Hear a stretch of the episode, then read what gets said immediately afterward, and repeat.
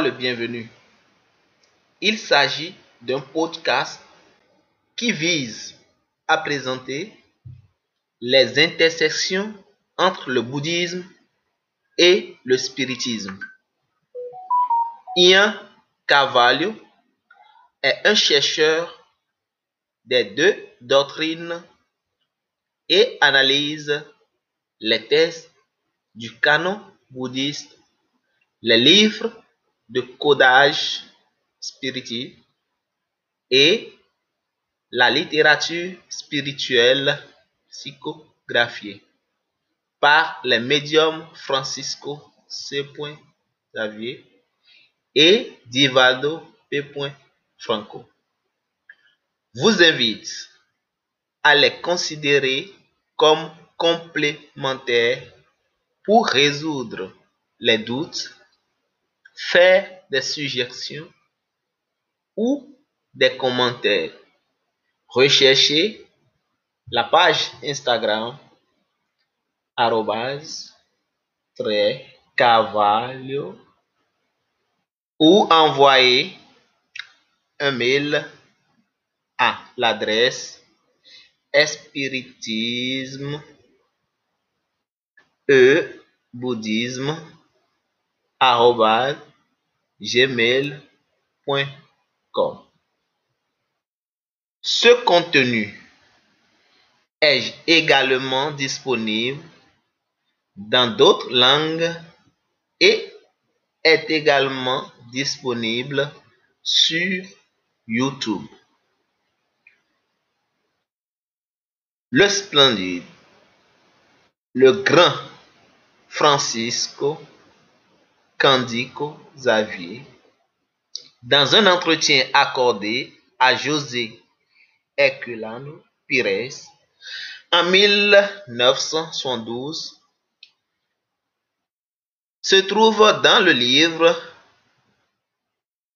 Na era do Espírito, à l'ère de l'esprit, sous le soutien fraternel et éducatif de son mentor spirituel Emmanuel, révèle que face à l'évolution des soi-disant propriétaires terriens sous que nous sommes, Jésus-Christ est l'esprit de l'évolution suprême,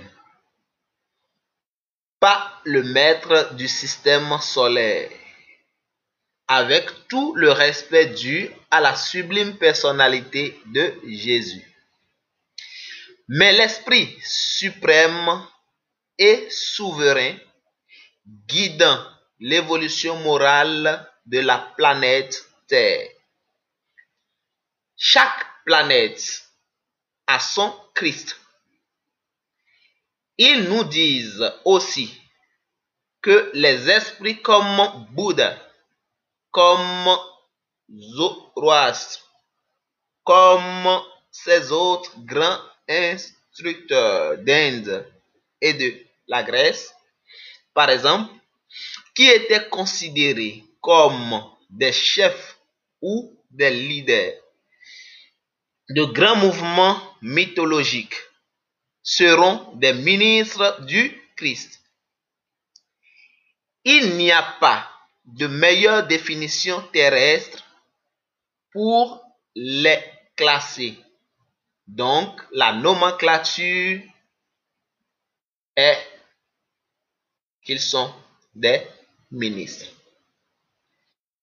Cette nomenclature a déjà été utilisée par l'esprit André Louis pour raconter la hiérarchie de la colonie spirituelle Nosso-La, où se trouve un gouverneur et ses ministres.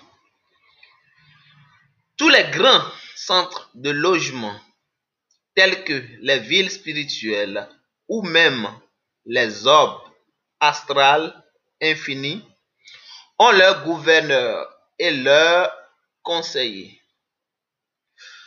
Nous comprenons que ce sont les noms des positions terrestres les plus proches de l'organisation des communautés.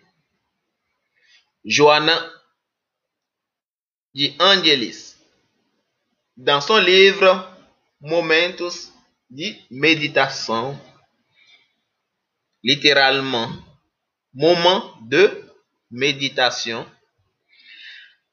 à la page 69, dit que Bouddha est l'ambassadeur de Jésus. Par conséquent, le Bouddha qui, comme le Christ, n'est pas un nom propre, mais une condition. Son nom était Siddhartha Gautama, comme celui du Christ est Jésus. Nous a également apporté des informations sur la pluralité des mondes habités et leur hiérarchie avec le fardeau mythologique nécessaire à l'adhésion de ses compatriotes. Emmanuel aussi écrivait à travers le médium susmentionné l'ouvrage à Camille Dallouz qui littéralement signifie sur le chemin de la lumière, nous éclaire dans le chapitre 5 que Bouddha est l'un des envoyés de Jésus sur le plan matériel pour l'exposition de ses vérités salvatrices. Par conséquent, à la lumière de la doctrine spirituelle, nous pouvons mieux comprendre les enseignements salvifiques de Bouddha Gautama.